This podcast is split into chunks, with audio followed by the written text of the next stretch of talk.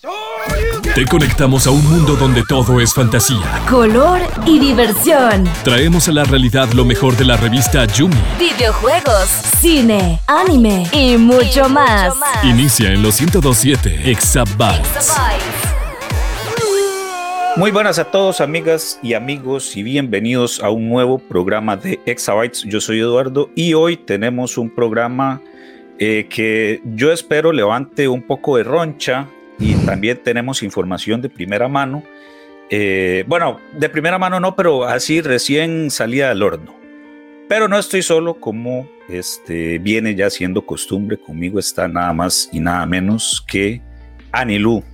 ¿Cómo estás? Muy bien, muchísimas gracias Eduardo por esa introducción. Y es que este programa se viene con cosas muy interesantes porque tenemos dos invitados que diría yo controversiales porque tienen sus ideas opuestas. Entonces voy a presentar primero a Gabo, Gabriel Jiménez, una persona bastante conocida en la comunidad geek.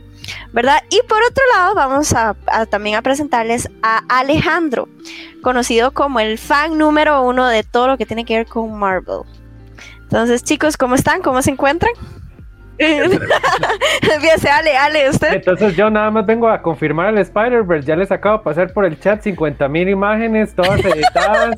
no, no, es en serio, es en serio. Wow. Es, es, una lástima que no se puede ver. Gao, yo sé que vos mm, venís más o menos de, de parte mía, del lado mío. Ajá, ¿y, cuál, es, ¿y cuál es el lado suyo? Cuéntame. esa, esa vara, esa vara del, del, Spider-Verse confirmado es puro humo.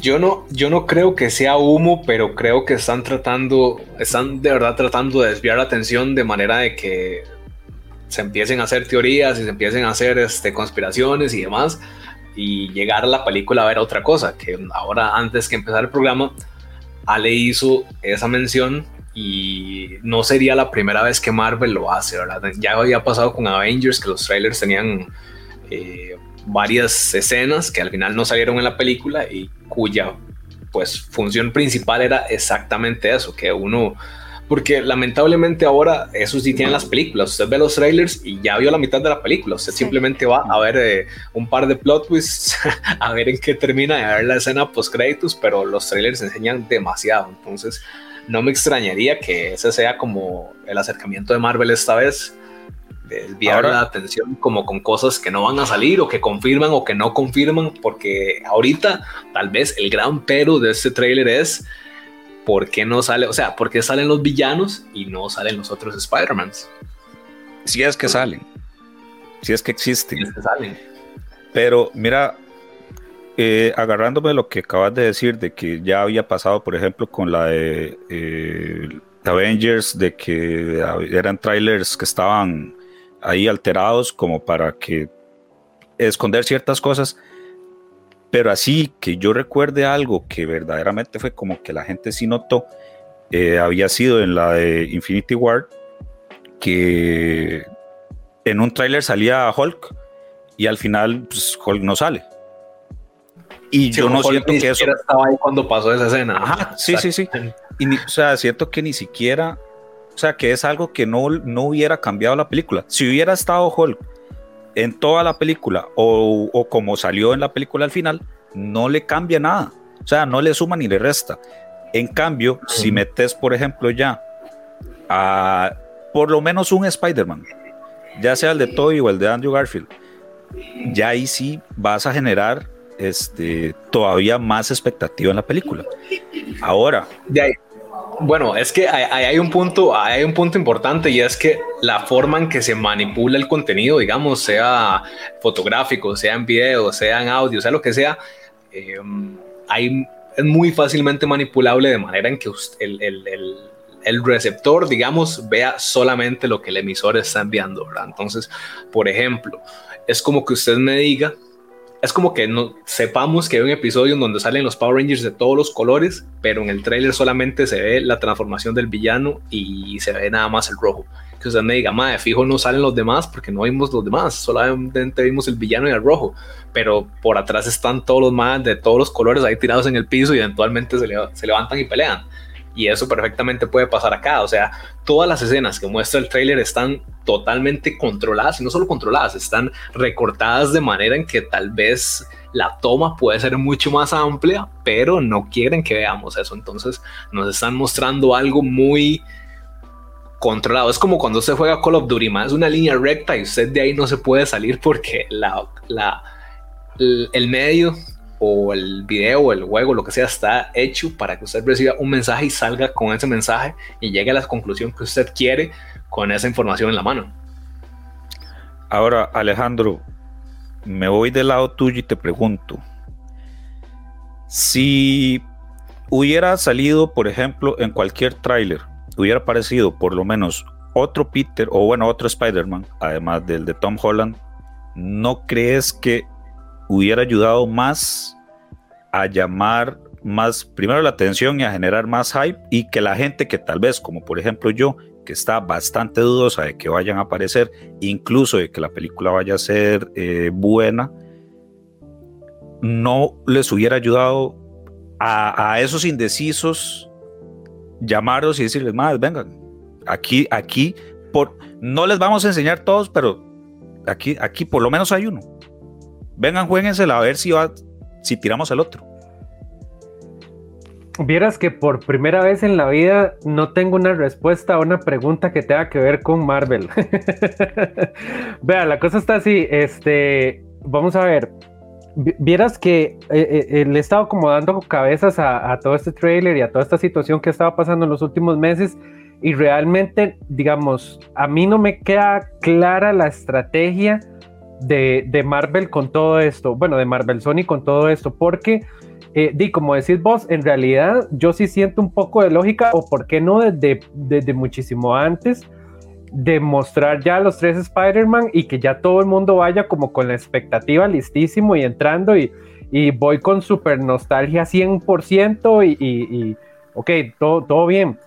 Entonces realmente yo no entiendo cuál, cuál, es la, cuál es el afán, digamos, de que hayan escondido, de que escondan esto. Ahora, si realmente porque vamos a ver, han, habido ciertas imágenes eh, de alguna gente dice que son photoshopeadas, otra gente tiene estos programillas que les pasan por Photoshop y entonces se ve que no son photoshopeadas, ¿verdad? Pero bueno, me imagino que eso se puede hacer, no sé, alguna tecnología habrá para que, para que no se vean esos filtros, no sé, realmente no sé, pero este, digamos, si real, o sea, si la, si la verdadera estrategia de Marvel es decir, no vamos a mostrar a estos maes hasta el puro final, o sea, hasta que la gente esté sentada en el cine. Eh, es un 100, o sea, esa gente la hizo toda, digamos, la mejor estrategia que pudieron haber hecho en el planeta. Eh, esperarse hasta el último segundo y, que todo el mundo salga del cine y esta vara está explotadísima. Eh, pero como, o sea, también, es, también entiendo su parte, digamos, entonces no sé, no sé, está, está como como complicado averiguar la estrategia que haya detrás de, de, esa, de esa medida, digamos, de estar tan escondidos. Ahora, como también puede pasar que no aparezca ninguno. Y, y a eso punto, digamos, yo el punto que tengo con relación a eso es el siguiente. Si usted ve ese trailer, ya sabe eh, todo lo que pasa con relación al Doctor Strange. Ya sabe que sale Doctor Connors, ya sabe que sale Sandman, ya sabe que sale Green Goblin, ya sabe que sale Doctor Octopus y le enseñan todos los Spider-Man, o sea, a qué va a ir al cine. A ver los golpes, nada, a ver las escenas de acción. Entonces le resta mucho a la película porque no van a ver, eh, no, no da espacio para plot twist, no da espacio para sorpresas, no da espacio como para los momentos en cómo se encuentran los Spider-Man entre sí, porque no es como que el MAE va a ser y apareció un Peter y apareció otro Peter. Inclusive en, Into the Spider-Verse, ¿verdad? La animada, la forma en cómo ellos se encuentran es una parte muy bonita de la película porque tiene un, un como le digo, tiene como un ritmo muy bueno, tiene un, flujo en el que ellos se conocen en situaciones en donde ya está a punto de pasar algo y están en el bosque y aparece Spider-Man o el ma está ahí como al borde de la vara y conoce al otro, al otro Peter. Entonces creo que a nivel de, de, la parte creativa hay mucho que hacer con eso. Y si usted se lo muestra en, en, el tráiler, yo insisto, no hay nada que ir a ver al cine, porque ya usted sabe todo lo que va a pasar, simplemente va O sea, usted conoce todos los puntos de la A a la Z y usted va a ir al cine a ver cómo, se- cómo se conectan. Y para mí eso le quita mucho a la película. Yo realmente ahora que los estoy escuchando, vea, yo les voy a ser honestos, yo no he visto ningún trailer. Con lo que me dijeron, mira. no lo quiero ver, aunque ya me dijeron todo. Pero digamos, yo algo que un día estaba comentando, digamos, yo tuve la oportunidad de poder ir a ver como en la premiere Eternals. Y eh, conversé con, con una persona conocida en el medio en cuanto a crítica de cine y me, me llamó la atención porque una persona con la que estaba conmigo le, le preguntó, hey, mira, vos, ¿qué opinás con respecto al trailer, con respecto a la película? Porque yo siento que el trailer era un poco diferente a la película y todo el asunto. Y esta persona solo respondió, sinceramente, yo no veo trailers, porque me arruinan la película. Y yo cuando me dijo eso, y yo, mira, tiene toda la razón, porque como usted lo acaban de decir, vean, ustedes todo lo que acaban de decir es especulaciones. Todos son especulaciones. Nada sabemos hasta que no veamos la película. Entonces, ¿qué es lo que puedo generar yo? Expectativas de qué es lo que puedo esperar, qué es lo que no. Pero al final de cuentas, digamos, a ver qué tal la película. Porque para mí puede ser el escenario pesimista de que, ok, vimos el super trailer, todos estamos esperando, puede ser como dijo Gabo, ah, no, es que realmente son escenas que realmente no, no van a salir, nada más era el hook para que la gente vaya al cine. Perfecto, voy al cine y es una mala película. Todo lo del trailer era nada más para que como clickbait fuera a ver y resulta que no era ni la mitad de lo que esperaba. Entonces, más bien puede ser que hasta el trailer sea mejor que la película. ¿cuántas, A como puede ser que sea por el otro lado de que realmente todo esto lo están haciendo con una super estrategia que, y no sé, puede haber una mente maestra de marketing ahí metido, yo no sé. Y claro, yo llego y digo, wow, o sea, me enseñaron la carnita y resulta que eso no era, no era ni siquiera la entrada. Era del appetizer y nada más, faltaba realmente el plato fuerte. Que eso es lo que cualquier fan, como me imagino Ale, espera que sea así. Porque si no, y para eso mejor me pongo a ver trailers todo el día y ya. Y me ahorro Danilo, dos horas de ¿cuántas mi veces, vida. ¿Cuántas veces no, hay- no han hecho eso? ¿Cuántas veces vos Por eso, ves el Por trailer eso. y ya, y ya, y ya, y ya te supiste todo el resto de la película? Pero es que también mucha gente también No, pasa y hay películas ¿cuánto, no estuvo la gente pidiendo? ¿Cuánto, ¿Cuánto la gente no estuvo pidiendo por este tráiler? Y es que eso es otra. Yo siento que también algo que le está fallando a esta película es como, vamos a ver, hay tanta como controversia, hay tanto como, no sé, o sea, yo no sé quién la gana hoy en día la gente de querer saber antes de tiempo. O sea, es rarísimo. Todo el mundo se queja de los spoilers. Ah, pero a todo el mundo le encanta ver los spoilers. O sea, no entiendo para qué los buscan. Si los buscan, no encuentran. Nada, yo, ¿Para yo qué sí. A mí todos. No, no, a mí tíremelos A mí todos. no, a mí si no. me ¿Yo ha- para qué quiero si ver me hace el spoilers? resumen, si, Es si que me este hace- es más, yo prefiero muchas veces terminar viendo un resumen de cualquier película en YouTube a terminar de ver la película completa. No, Evo está me loco, estoy ahorrando está quizás loco. dos horas de una película que hubiera sido que- completa. No, no, no, no, no, no. Es más, Es que Dulo pues, habla es de esto, eficiencia en tiempo. tres. Cualquier cosa. le pregunto a los verdad, tres. Le, le pregunto a los tres, les pregunto a los tres. Si esta película de Spider-Man no, no tuviera a los villanos de sagas anteriores, a la posible aparición de personajes de- o de superhéroes de sagas anteriores, hubiera sido relevante, levantaría tanto como está levantando ahorita, porque yo, yo la verdad, y le soy sincero, para mí Tom Holland es el peor Spider-Man que ha habido. Y no han sabido manejarlo bien. O sea, todo Opa. del MAE tenga que ser por culpa de Tony. O sea, que, que todos los villanos tuvieran que ser por culpa de Tony Stark, me parece, o sea, una cachetada. Yo quisiera escuchar como la opinión de Ale primero, porque siento que él se está conteniendo, él es no que- quiere es que, digamos, es, es, es, es de mis primeras dinámicas aquí con esta nueva modalidad con ustedes en virtual. Hemos estado en presencial y entonces di, generalmente me dan un enhache y ya, ya sé que es el momento para hablar, pero aquí, aquí yo, yo hablo nada más cuando, cuando me lo permiten. Ahí ustedes nada más me, me indican. Este, Di, vamos a ver, sí, yo, no, Es no que- vale, usted se mete y listo. Tiene como Gabo, Gabo dijo que se calle Así Edu, como yo. Usted nada más empieza a hablar y... Sí, exacto. Y, y va sobre la persona, listo. Este, vamos a ver. a ver, Alguna gente piensa que. eh, alguna gente piensa que, que lo que yo siempre he querido eh, es el Spider-Verse y es sí, digamos, 50% sí, 50% no. Eh, vamos a ver, porque en, en- de cierta medida, a mí lo que me hubiese gustado, digamos, mi preferencia hubiera sido que hubieran desarrollado un poco más, eh, digamos, como, como todo esto, como que fuera un poco más orgánico. Pero es que vamos a ver, venimos de Endgame, que es este, un festival de puro hype. Y digamos, mi idea es como que bajen un poquito, ¿verdad? O sea, como que la curva de, de, de, de hype baje un toque, ¿verdad? No, no metan todo ahí en el asador y entonces vayan volviendo a construir otra historia hasta que vuelva a pasar, digamos, esto que pasó en Endgame y en Infinity War.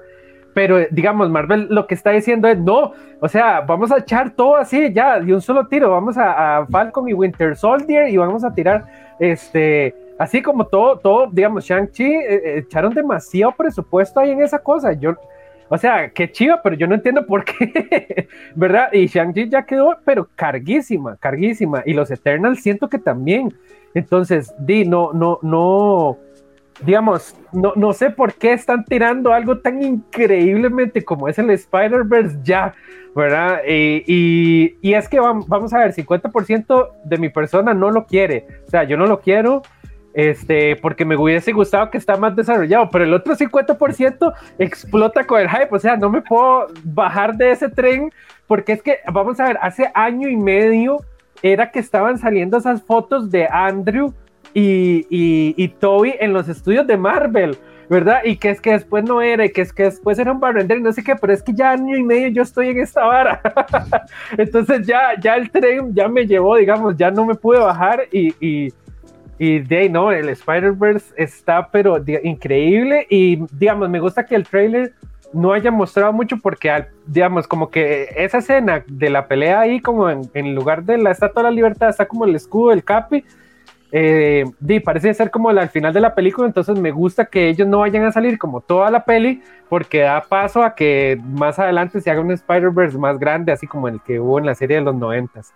Sí, yo, yo opino lo mismo. Creo que creo que Marvel está mm, de ahí, utilizando la película que le quedaba. Ahorita hay rumores como de que viene otra, otra trilogía en conjunto con Sony, la, la, la, la, pero cuando esta película, eh, cuando concibieron esta película, esta era la última película de Spider-Man que tenía Marvel los más dijeron, "Ma, aquí tenemos que meterle toda la people y toda la prole y todo lo que podamos meterle en, en hora y media, dos horas de película, porque necesitamos vender juguetes, que eso es lo que le importa a Marvel. Ahora, Por eso ahora, es que esas películas son como dice Edu, que Suave, no, es que historias. Ahora, yo estoy de acuerdo, yo estoy de acuerdo. Pero es que esas películas están hechas para vender juguetes y todos lo sabemos. Vamos a verlas porque tenemos cierta expectativa y, es cierto también, Tom Holland objetivamente no es el mejor Spider-Man porque de todos, digamos, los arquetipos de Peter que ha habido en los diferentes Spider-Man, este es el de Marvel, ese es el del MCU. Y uno como fan, digamos, de Spider-Man, uno tiene una expectativa como de, eh, mi favorito es el de los cómics, o mi favorito es el de la serie de los noventas, o mi favorito es Miles Morales, etcétera. Y este, este Peter es el de, el de Marvel, que realmente no es el favorito de nadie porque se lo sacaron de la manga como, como Tonito Stark Jr. y entonces tal vez no tienen la misma personalidad, pero tal vez creo que es eso. A mí me duele mucho que, que vayan a quemar el cartucho del Spider-Verse en, en una película porque para mí es el mismo error de Civil War. Civil War fue abismal que Marvel hiciera una película a la carrera con, con posiblemente uno de los mejores eh, top 5 arcos que tiene Marvel, tal vez. Entonces, no quiero que pase lo mismo acá, la verdad. Me duele un poco. A mí no, porque ¿Qué yo a amé? Civil War con toda mi alma, digamos, la fui a ver seis veces al cine. Tengo, tengo acá un montón de figuras de la película y tengo el libro de arte de la película y el libro de postproducción, tengo absolutamente todo. Este, vamos a ver, eh, es que vamos a, a- algo iba, algo iba a comentar con respecto a lo que acaba de decir Gabo. Es que eh, digamos, e, el hecho de que lo quemen tan rápido también da posibilidad a, y que este Toby esté tan joven da posibilidad como a desarrollarle un toque más. Yo me imagino que eso es lo que han pensado, ¿verdad? Porque a todos los actores los contractaran un toque más jóvenes. Eh, y a este de Tom Holland, pues lo agarran chiquillo para, para agarrarlo en sus 10 años y, y, como que hacerle un buen desarrollo de personaje, que tal vez eso es lo que puede pasar. Ahora, hay, un secreto por ahí, ¿verdad? La cuestión es que hace tres meses, ajá, hace tres meses salió eh, lo que le llaman como el screen, eh, ay, tiene un nombre, screen preview, una cosa así, que es como que ellos le enseñan la película a, a, cierto público, eh, que son los mismos, digamos, como que la misma gente que trabaja ahí en Marvel Studios, para ver qué opinan, digamos, como que si la música está muy alta, que esta, esta imagen no va, está así, eh, es como ir, ir, para dar un feedback. Y, y resulta que se rumorea que la, que salieron, la gente salió obstinadísima, que qué es esta peli, que qué es esta hediondez y no sé qué.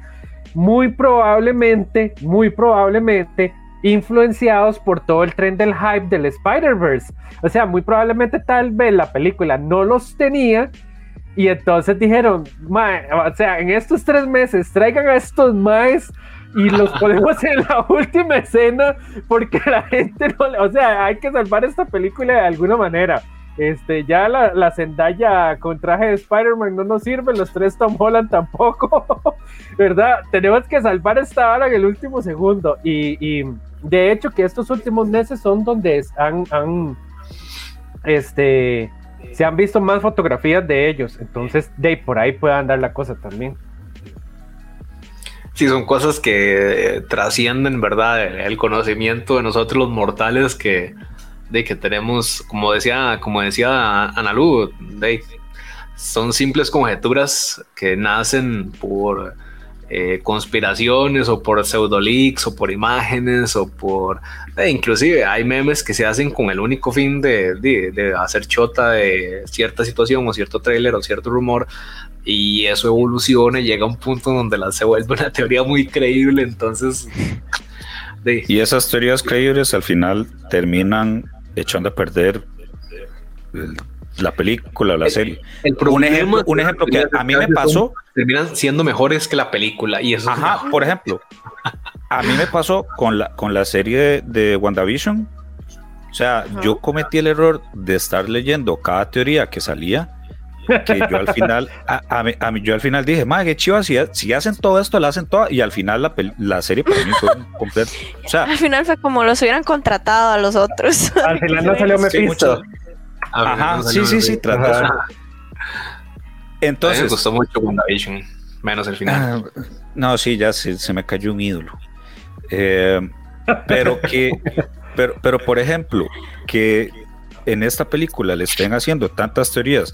por ejemplo, bueno, ahora Alejandro que nos enseñó esas imágenes donde que los andamios y que, ah, no, que es que el lagarto está, está cayendo para abajo, no está para arriba, que no sé qué, que las fotos filtradas, que las marcas de agua.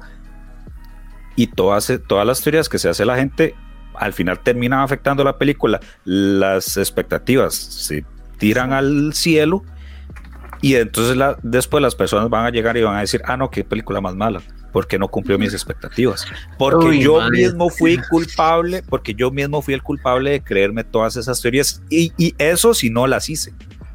Cierto, cierto, o sea, e, eso todo lo que usted acaba de decir tiene toda la razón. El problema es que lo que tenemos en las manos es un tema muy, tal vez el término correcto no es delicado, pero es un tema que es imposible. Popular. Es un, es un tema que es imposible mantenerlo, digamos, con cordura, porque el Spider-Verse es, puede ser una de las cosas más importantes que tiene Marvel a nivel de fama, a nivel de, fandom, a nivel de plata, a nivel de todo lo que usted quiera, porque el, tema con el Spider-Verse es que en todos los medios que hay, todos ya tienen su Spider-Verse. La serie animada lo tuvo y el de la serie animada de los 90 es increíble, es increíble. Es, el desarrollo del Spider-Verse de esa serie es brutal. Yo honestamente por un lado lo agradezco y por otro lado no comprendo qué mente iluminada aprobó hacer eso, porque el problema de Marvel eh, ha sido eso, ¿verdad? Como que la, manera en que, en que deciden eh, qué evento hay, qué evento no va con 10% de los personajes que salen en el evento real es un tema complicado, pero lo que tiene que ver con Spider-Verse es que de nuevo ya tenemos, ya tuvimos Spider-Verse en los cómics, ya tuvimos Spider-Man en la Spider-Verse en la serie animada, ya tenemos, ya tenemos Spider-Verse en eh, la versión de Sony. Entonces, solamente falta lo que se conoce popularmente como live action, ¿verdad? Y es siempre ha sido la expectativa de la gente, la gente siempre lo ha querido. Y yo no sé si es cierto eso que dice Ali o no, que de la película era tan regenérica que dijeron, ¿sabe qué? Suéltenle el Spider, pues a esta gente ya para que estén felices. Entonces, por eso es que es inevitable, es inevitable no hypearse, porque es un evento con un precedente tan grande, pero tan grande y de tan alta calidad que usted no espera menos. O sea, si usted lo baja al mínimo, así, pero al ras del sótano, aún así es increíble. Entonces es imposible no hypearse porque esas teorías realmente no nacen de cosas que no han pasado o, que, o de wishful thinking o de nada de eso, no, son cosas que ya pasaron en otros medios y que uno quiere ver de, con los actores de Marvel y eso es todo, inclusive eh, de esta película es curiosa porque es un Spider-Verse ahí revuelta con Sinister Six y no sé qué, ¿verdad? Entonces de como que están abrazando un poquito más de lo que le alcanza los brazos, tal vez ya en la película de Sam Raimi quedó bastante claro que eh, las películas tienen un tiempo muy limitado y usted no puede simplemente meterle 500 villanos porque no alcanza, ¿verdad? No alcanza a desarrollar y, no alcanza usted a justificar por qué pasa esto y por qué este se enojó y por qué se hizo malo y por qué 20 años después de, cargar con el peso de que el papá no lo quería, terminó robando un banco y se volvió un supervillano, etc. Entonces, todo este balance, ¿verdad? Todo este, toda esta serie de cosas que construyen eh, lo que puede ser un, entre comillas, universo o un arco o como se quiera llamarlo, es, es, lo que genera expectativa, porque, pucha, o sea, yo no sé, digamos, qué tanto conocimiento tengan ustedes como de los villanos de Spider-Man o de los otros Spider-Verse o de alguno de este tipo de cosas, pero todas son tan cool que usted dice, vean, aunque lo hagan mal, aunque lo hagan mal, tiene todo para ser buenísimo. Tendrían que sacarla del estadio de una manera tan imperdonable que Marvel termina cerrando el MCU, que es ya para mucha gente después de Eternals Em, ya el cartucho del MCU se viene quemando un toque y Marvel debería darle un poquito de aire, ¿verdad? Entonces, si resultara ser que esa película fuera efectivamente tan mala o que fuera un Spider-Man 3 2.0, sería, sería imperdonable, digamos, no solamente de parte del fandom de Spider-Man, sino del, del, fandom del MCU en general, sería como más, denle aire a esta vara y dentro de 10 años lo vuelven a empezar, porque ya, ya, si usted no logra agarrar uno de los conceptos más chivas es que, digamos, yo no soy el fan más acérrimo de los cómics, pero sí he leído eventos como House of M, como Civil War, como Secret Invasion, como eh, de DC Black Knight y esas cosas. Entonces, son cosas tan chivas que usted dice, es imperdonable que lo haga mal, es que es imperdonable, no, no hay... Si fuera algo independiente o fuera algo pequeño, lo que sea, pero con la plata que tiene Disney, es imperdonable. Pero es que no es lo mismo, no es lo mismo adaptar un arco grande donde se vean involucrados tantos personajes en una película de a lo mucho dos horas y si te, si te querés tirar a un extremo dos horas y media. Es, es que, veámoslo, a ver, cuando, cuando salió Justice League, el de Just Well, todo el mundo dijo, mae, sorry, Warner, sorry, o sea, usted no puede agarrar todo el éxito y todo el desarrollo que ha creado y que ha venido haciendo Marvel durante 10 años y empujárselo a fuerza bruta a una película. No se puede, punto final. Por eso es que esa película le fue tan mal. Y objetivamente, por eso es que es una película de... No, personalmente no la considero tan mala, pero no es una película buena. Sobre todo, de nuevo, utilizando eh, pues, el mismo ejemplo que venía yo mencionando anteriormente, sobre todo con lo que tiene la Liga de la Justicia para dar. Es que es un crimen, es un crimen de odio. Entonces, ¿por qué si Marvel sentó el precedente con 10 años de construcción, culminando en Infinity War, que resultó ser un suceso masivo en el mundo del entretenimiento, y etcétera, etcétera, yara, yara, ¿por qué no aprendió de eso y vuelve a, a intenta hacer, o posiblemente intente hacer un, un Justice League y meterle a fuerza bruta a Spider-Man todos los cartuchos que hay, porque es que son demasiados cartuchos en la misma película. A mí una cosa que, que me llama la atención y es que, digamos, realmente si nos ponemos a pensar, al final de cuentas, esta es una película. Y yo siento que también hay mucha, mucha crítica de cines que ha criticado este cine que es como muy de superhéroes. Es esto de que a veces yo no sé si el fan está consciente que es una película y no es como que tiene que complacer al fan, más bien sino la parte cineasta. Yo a veces tengo mis dudas de cómo, cómo harán ese tipo de películas ya a nivel de, digamos, de concepto, ¿qué? Porque qué complicado si un cineasta un productor y un director siempre lo que toman en cuenta desde el inicio es el fan, porque es muy complejo complacer a todo el mundo, ¿verdad?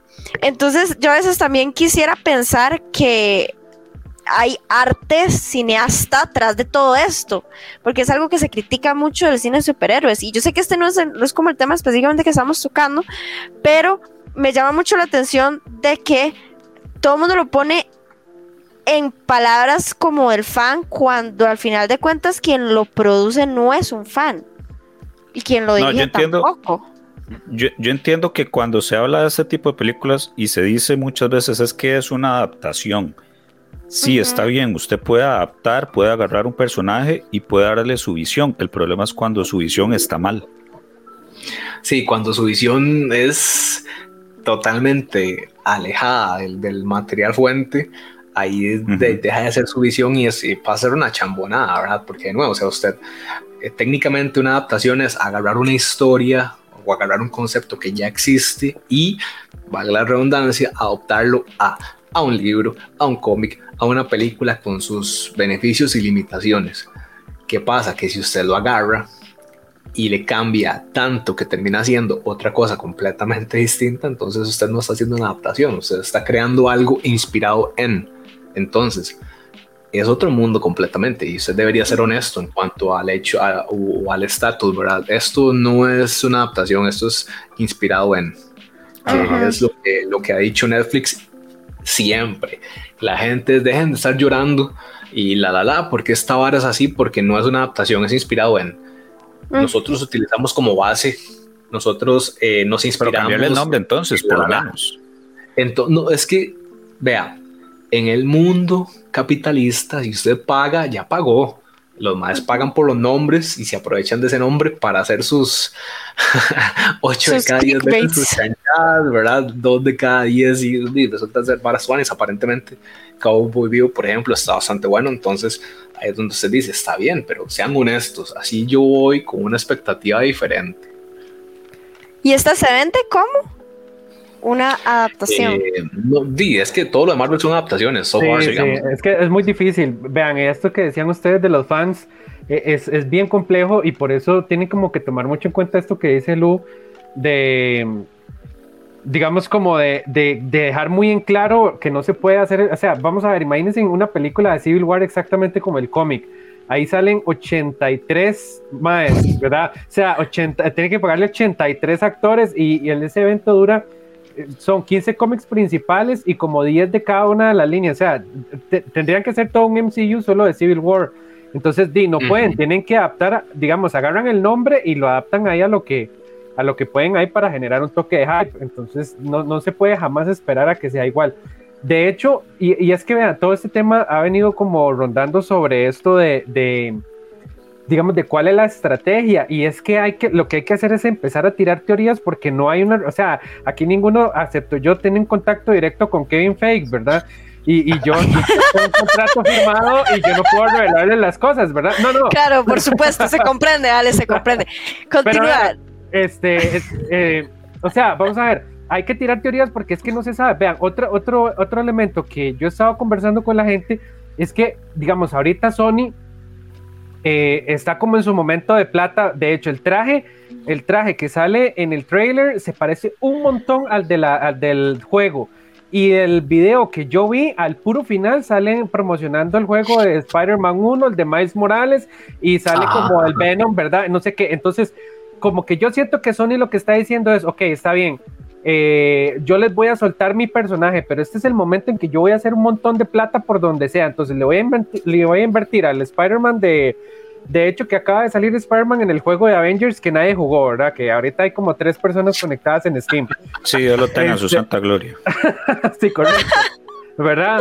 Pero digamos, acaba de salir Spider-Man. El trailer sospechosamente tiene como toda esta propaganda del juego de Spider-Man. Y eh, lo que acaba de decir Gabriel de, de, de, de estos contratos renovados, ¿verdad? Con Android, con Toby, no sé qué. O sea, es el momento como para que dicen, di claro, ahorita agarramos, ponemos el Spider-Verse, los revivimos en una sola película y después los tiramos a cada uno en sus películas independientes y después los volvemos a juntar y hacemos una locura, ¿verdad? Eh, entonces, es, es eso, es estar empezando a tirar, porque como conversábamos al principio, ¿cuál hubiese sido mejor la estrategia, verdad? Si revelarlos a todos o no, es tan complicado saber qué es lo que están pensando esos más por detrás, así. Y, y, en algo, y no, no todas las decisiones son buenas, o sea, en algunas pudieron haber hecho mejor, pero es que hay otras que son tan buenas que uno dice, sí, sí, o sea, me ganaron, voy a comprar todo. Pero No, de Alejandro, hecho, Sí, sí. Sí. Y es que es algo que ya Marvel había hecho, porque, por ejemplo, dentro de la línea del MCU que culminó en Infinity War, sea, no todas las películas eran buenísimas. Hubieron varias películas que fueron objetivamente pésimas, pero tenían que pasar, o sea, tenían que, Sí. tenían que contar una historia, por ejemplo, como la segunda de Thor. Esa película es abismal, esa película para mí tiene dos escenas buenas y diez minutos que valen la pena. El resto es una pérdida de tiempo que usted tiene que ver para ver qué pasa con el Ether y, y con esa Vea. gema eventualmente, ¿verdad? Pero Vea, ojo, y vea, vea, vea, vea qué importante lo que se acaba de decir. Tenemos que verla para saber qué es lo que va a pasar. Kevin Feige salió hablando papaya. eh, apenas salió WandaVision, él dijo: No, miren, que es que esto no es necesario para que ustedes lo vean. Esto nada tiene que ver con el MCU. Este mundo eh, en, series está. Es, es- es- nosotros se lo vamos a resumir en, en un videíto, en un cómic y no sé qué, no sé cuánto. Vamos a ver, imagínense lo que es no ver Falcon and the Winter Soldier y que de pronto salga la- una película y usted vea que ya el capitán, o sea, que ya a Falcon con un traje nuevo. ¿verdad? América uno-. Ah, sí, correcto. Y uno, ¿qué? Y aquí que está, pues, digamos, a visión blanco. pero, ¿verdad? pero, O- eh, pero eh, son eh, cosas, pero son cosas que, o sea, te, lo, te, te pueden salir en otras películas, pero no por eso yo voy a decir, ah, no, pucha, necesito saber el origen de este traje. ¿Cuántas veces en Iron Man no, el man no sacaba armaduras nuevas? Sí, no, en, no, de estas de, en, esta- en estas de Sí. Spider-Man, en estas de Spider-Man, a cada rato también tienen trajes, trajes nuevos, digamos, porque tampoco son muchos, pero no es algo que, que, que vaya a afectar en sí, ya sea al personaje como, como persona o a la historia de la película. Simplemente es algo estético. No, no, no, digamos, por Porque ejemplo, si, o sea, es más, te lo, te digo así, Digamos, si yo no hubiera la trama de Falcon- yo no hubiera, yo no me hubiera perdido nada. ¿Qué? de lo que la venga. trama de Falcon es increíble. El- digamos, a como- diferencia, no, no, no, no, no, no, no. Claro eso que sí. no. Es buenísimo, digamos, to- toda esta parte de cómo se revisibiliza a la población negra que siempre ha estado debajo de los veteranos soldados blancos y cómo trasladan eso al mundo del MCU es espectacular. A ver, este personaje que era, ¿Leíste el cómic ¿qué? ¿De qué? de, de Falcon? Cuando él se convierte en, en Capitán América. Ajá. Ahí está. mejor. Ahí está. A mí me no hace falta. no, yo, es más, que a mí llegan y me dicen, reco- en- dígame, recomiéndeme entre, el, va- entre leer el cómic o ver la serie, yo, ma, vaya a leer el cómic mejor, no pierda el tiempo.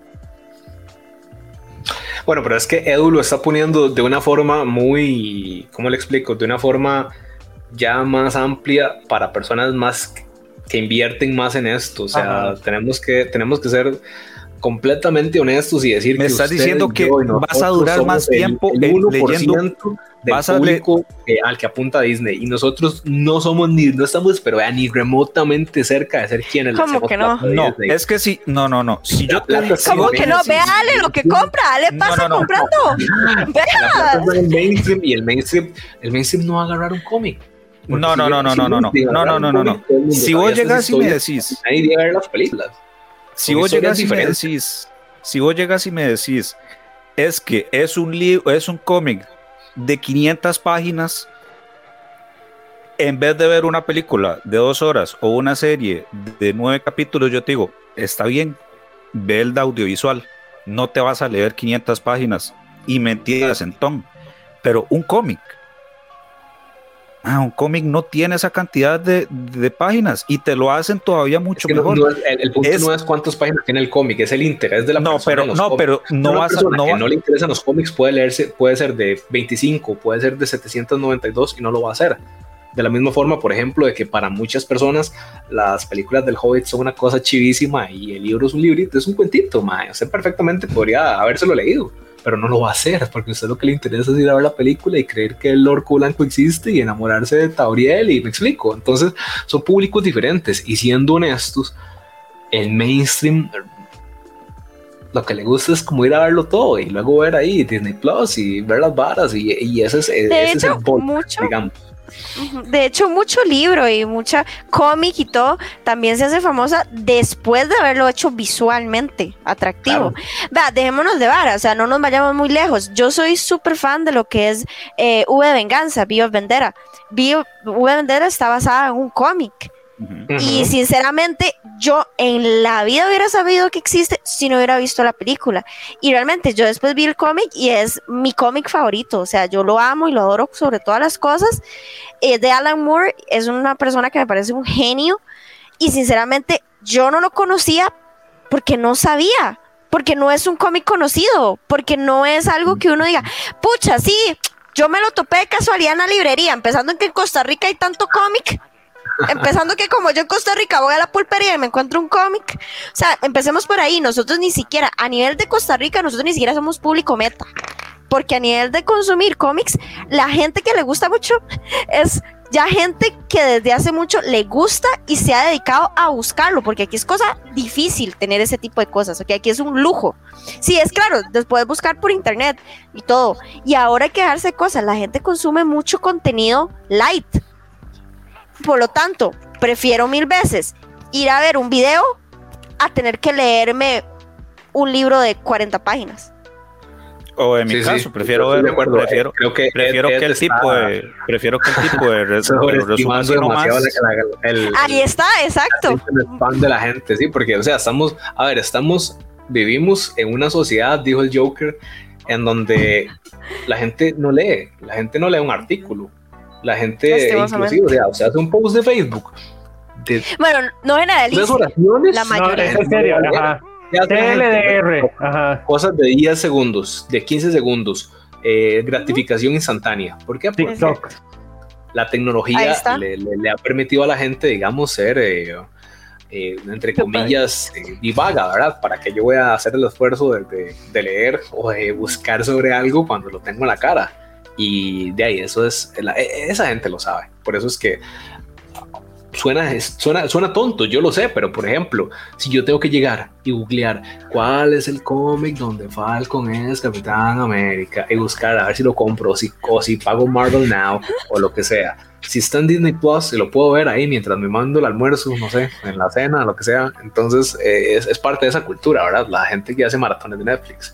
Eh, que fue el que empezó toda esta vara de los servicios de streaming. Entonces, al menos, tía, así lo veo yo. Digamos, yo, usted tiene toda la razón, Edu. De hecho, yo no estoy eh, diciendo que su punto no sea válido. Nada más digo que las generaciones eh, que consumen, bueno, la generación, ¿verdad? Y, y, el bulk y la parte masiva de estas cosas, los chiquitos y los papás y toda esa vara, no son gente que realmente va a leer nada de esas cosas. Y es más, le puedo poner un ejemplo yo, digamos que como ñoño, entre comillas, fue bendecido con una mamá muy ñoña. Mi mamá desde pequeña siempre vio con nosotros Saint Seiya y Gárgolas y Candy y Dragon Ball y la la la. Y a mi mamá le encanta todo el MCU y le encanta el Soldado del Invierno y le encantan las series y lo que sea. ¿Se cree que mi mamá va a decir, uy, voy a leerme el cómic en libro? No, va a ir de la vida a ver la película. Pero mi mamá pues, que le va a estar importando leerse el cómic, porque ya mi mamá lo vio en Disney Plus, mientras hacía contabilidad. ¿Me explico? Esta, ese es el público, digamos, masivo de estas cosas.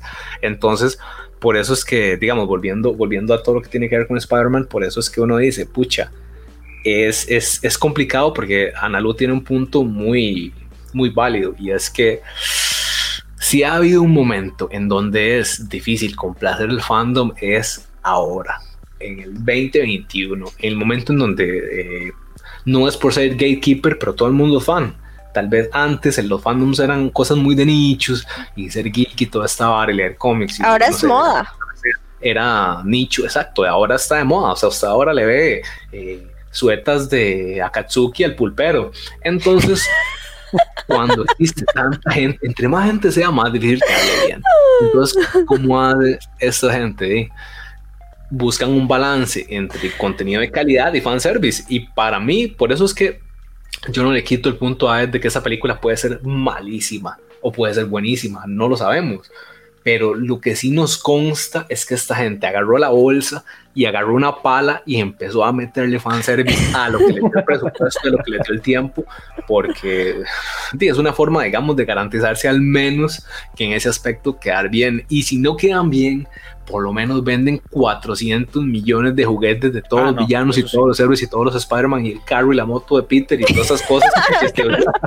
Sí, después te tiran, te tiran el DLC para el juego con Sí. los trajes. y- Uf. sí, sí, sí. Ah, exactamente. Vos le tenés fe a esta película. ¿A quién le preguntó? A Seth. A mí, sí, sí, yo, yo voy 100% desde el año y medio atrás, en donde vi detrás de un palo de jocotes a Tobey Maguire de, del, del estudio Marvel, digamos. O sea, ya metieron a ese mae y ya, ya, o sea, ya me echaron a perder, digamos, ya. O sea, no, es, o sea ¿qué- cómo, ¿cómo se les ocurre esta idea así tan rápido? O sea, echar toda la carne en el asador ahorita. No, no, ya hablando en serio, yo sí le tengo mucha fe. Este, y, y vamos a ver, eh, digamos, cada vez le tengo más fe porque cada vez veo que aparecen menos y eso es lo que me gusta porque siento como que no van a, botar todos los cartuchos, sino de, van a pegar los últimos balacillos hasta, hasta el puro final y van a dejar como... eh, de, yo no sé si hasta la larga pueden dejar un Infinity War, digamos, en donde los villanos ganen.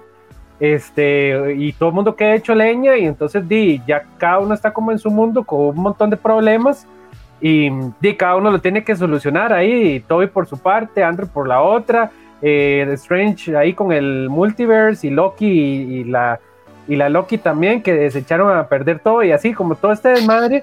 Y yo siento que es que eso es lo que están haciendo ahorita, como que, como que desde ya están tirando un montón de vertientes. Y, y si antes habían dos películas por año de Marvel, ah, yo creo que ahorita quieren apuntar como a tres. O sea, están Sí. tirando así, pero todo, ¿verdad? Porque, porque les está generando una Sin cuestión, contar ¿verdad? las series. de ahí, ajá, Sin correcto. contar. Por cierto, Edo, una pregunta. ¿Cuántos Oscar le da usted más que a Titanic y más que al Señor de los Anillos a la escena de Winter Soldier cuando está cuando el Mae llora porque ya no es el Winter Soldier, porque ya no lo modifican las palabras? Yo le doy unos 14 Oscar por lo menos. Más que a Nolan, digamos, y más que a Scorsese. Que le que devuelvan esos Oscars y se los den a, a, a este man. Ya se me fue el nombre Mira, del para actor. mí, para mí, Por eso para mí DiCaprio esa serie, todos esos nunca No, lo merecieron. una- nunca, o para sea, mí esa serie fue tan, tan, tan irrelevante. Y sabes qué es lo que me duele, que al final le, le tuve que dar la razón a Jera, porque Jera hablaba paja de que no, que esta serie es una cochinada, no vale la pena, y no sé qué, y yo la defendía a capa y espada y al final le tuve que dar la razón a él. qué Y para mí esa serie es tan intrascendente que no me acuerdo de esa escena. Vea, yo, yo sí yo le voy a decir una cosa. Así, muy honestamente. Yo vi eh, Falcon and the Winter Soldier. Yo mismo dije que la mitad de esa serie era, fue puro relleno. Por allá dijeron que es que por el COVID se cambió y se replanteó y no sé qué. Los primeros cuatro episodios de esa serie usted perfectamente puede no verlos, puede ver nada más los últimos y entiende perfectamente todo. Yo sí sé y le puedo decir que cualquier persona que sepa sumar uno más uno va a ver Capitán América 4 y dice que yo- como el meme de Homero, pero yo quería el machito y resulta que no, es este mae, ¿verdad?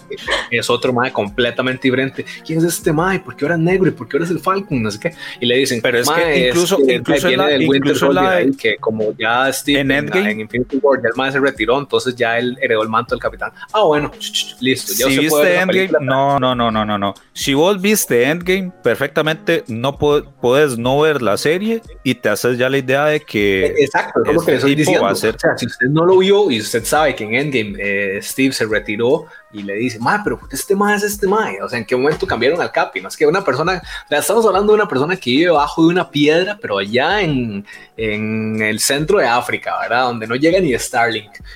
y usted le dice, ah, sí, es que este mae heredó el, el manto del Capi. Ah, bueno, está bien, porque esa serie, de nuevo, o sea, yo la vi y todo, y, y está vacilón, y el, y, el este tema de Legend USA, y metieron hasta Villana Nueva, y que, por ejemplo, Black Widow, yo vi Black Widow, me pareció una película, eh, una película de, como para ver un domingo ahí, que el clima esté medio feo y usted si quiere cobijar un rato. Eh, yo siento que eso Como cuando yo vi la de Keylor Absolutamente nada. ¿Usted vio esa película? No le aporta absolutamente nada a todo lo que viene, porque ya, ya esta muchacha ni siquiera está trabajando con Disney. Entonces, o sea, realmente no es como que, inclusive ellos dijeron, antes nosotros hacíamos contratos por 10 años porque teníamos un plan. Ahora no, ahora hacemos contrato por película y si este man se nos pone rejego y tenemos que castear otro Spider-Man, lo hacemos. Y si tenemos que castear otro, no sé, Captain Marvel, lo hacemos. Porque ya, digamos, Marvel replanteó mucho ese concepto que los más tenían de continuidad, ¿verdad? Que fue lo que dijo ahora Ale. De ahora viene un montón de películas y, y ya anunciaron esto de Secret Invasion, no sé qué, no sé qué cuánto. Y que resulta que pasado mañana dicen, ¿sabe qué? Tirémosles a los, a los X-Men estos más también. Y año y medio después están haciendo House of M y la vara, de ellos sabrán. Ellos sabrán, ¿verdad? Con qué recursos construyen estas historias. E- El punto es que de ahí hay formas chambonas de hacer las cosas y hay formas bonitas de hacer las cosas. Uno esperaría que ellos opten por hacerlo de la manera más suanis porque de, uno como fan es lo que quiere ver. Pero también uno comprende que di, la gente que de nuevo va al cine a masticar palomitas y a pasarla bien un rato y luego salir de ahí, comprarse una sueta y un muñeco, realmente no le importa mucho si el desarrollo fue bueno o malo y ahí es donde le quedan debiendo al fan y volvemos al punto anterior este de que cómo se le queda bien a todo el mundo, bla, bla, bla, bla, bla. Entonces, por eso es que siento que esta película realmente Marvel de una manera muy intencional, porque muy ha sido súper intencional, como dice Ale, han habido rumores de esta gente hace año, hace año y medio, ¿cuántos? 18 meses, y ahora resulta que hay un montón de leaks y la vara y no sé qué. Me parece que ellos han sido, han protegido esto de una manera tan, tan, tan, tan, pero tan severa. Primero todo porque Tom Holland es un payaso de primera, ¿verdad? El mae, ¿cuántas varas no ha liqueado ya? Porque tiene 5 IQ.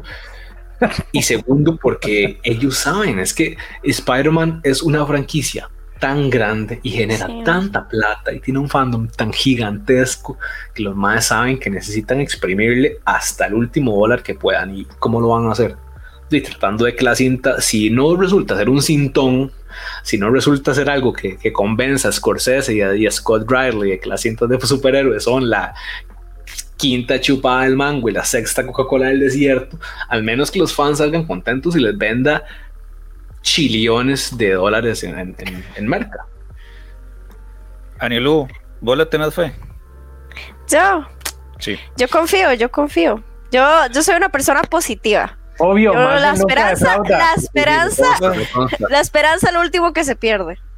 Yo nada más voy a decir que, y ya lo había dicho antes en, en otros programas, que tengan que meter a personajes de sagas viejas es porque no, ten- no tenían ideas para, para esto. Eh, De viaje, se, o sea, Tom Holland no está para sostener un personaje tan grande como es Spider-Man. Para que le pongan villanos que se los creó fulano de tal, eh, empezando por ahí ya va mal. Y segundo, este, de apelar a gente a, lo de ahora, que es el, la nostalgia. Apelar a, a los, a los personajes con los que algunos crecieron. Entonces, la verdad es que yo prefiero, como siempre, ir con la expectativa baja. Si, si es mala, me voy tranquilo. Y si es buena, pues es ganancia. Este, nada más, Alejandro, gracias. Con todo gusto, muchísimas gracias por la. No, yo quisiera escuchar una, unas últimas palabras de Alejandro, inspirando a ver la película a la gente que, que nos está escuchando para no irnos con un, con un mal sabor de, de du, Ah. tirarnos a, a- a esperar lo peor. Mejor. Vean, vean, gente, a ver. Todo el mundo tiene que ir a ver esta película a medianoche como si no existiera la pandemia, como si no existiera la restricción vehicular, ¿ok? Aquí, la- o sea, si usted no va a ver esa película en los primeros cinco segundos, se va a perder a los Tom Hollands que ya todo el mundo este, anda liqueando por todo lado y a los Andrew Garfield y a todo el mundo. No, vean, este, eh, todo con responsabilidad, pero miren, esto, esto, esto se está abriendo una puerta que, que, digamos, no se pueden imaginar. Esto que dijo Gabriel de volver a renovar contratos es una vara grandísima, grandísima. Y, vamos a ver, y, no por nada, eh, ahorita, en lugar de Marvel hacer X-Men, de una serie de X-Men nuevas, va a continuar la serie del 97. Entonces, no, digamos, vamos a ver, no es un juego barato de jugar con la nostalgia, es que están agarrando las varas que son buenas, ¿verdad? Y porque por sí no es que series no están, no están, no están habiendo nuevas, o sea, series, series animadas de Marvel ya también están sacando. Entonces no es como solo jugársela con un solo recurso, sino que van a ir de los dos lados y a, y a mí como chavo ruco, me agarro de lo más bien porque me gusta lo nuevo y me acuerdo de lo viejo y quiero ver lo viejo, este, que siga y quiero ver lo nuevo que sigue. Entonces, eh, definitivamente, o sea, esta película va a marcar, eh, digamos, va a ser como un punto, así como la primera de Avengers, que va a abrir un, un, como cuando salió la primera vez Thanos, así, imagínenselo. Eso es, eso es, va a abrir una puerta eh, catastrófica de puro hype. Sí, va para largo. Eh, gracias a Gao, Arilu, gracias también por acompañarme. Eh, y a todos los que nos escucharon, claro que sí. Eh, nos escuchamos en una próxima ocasión. Pórtense bien, cuídense y chao. Chao. Termina un podcast más allá de Exabytes. Pero manténete en todas, porque pronto más información en el siguiente Exabytes. Exabytes.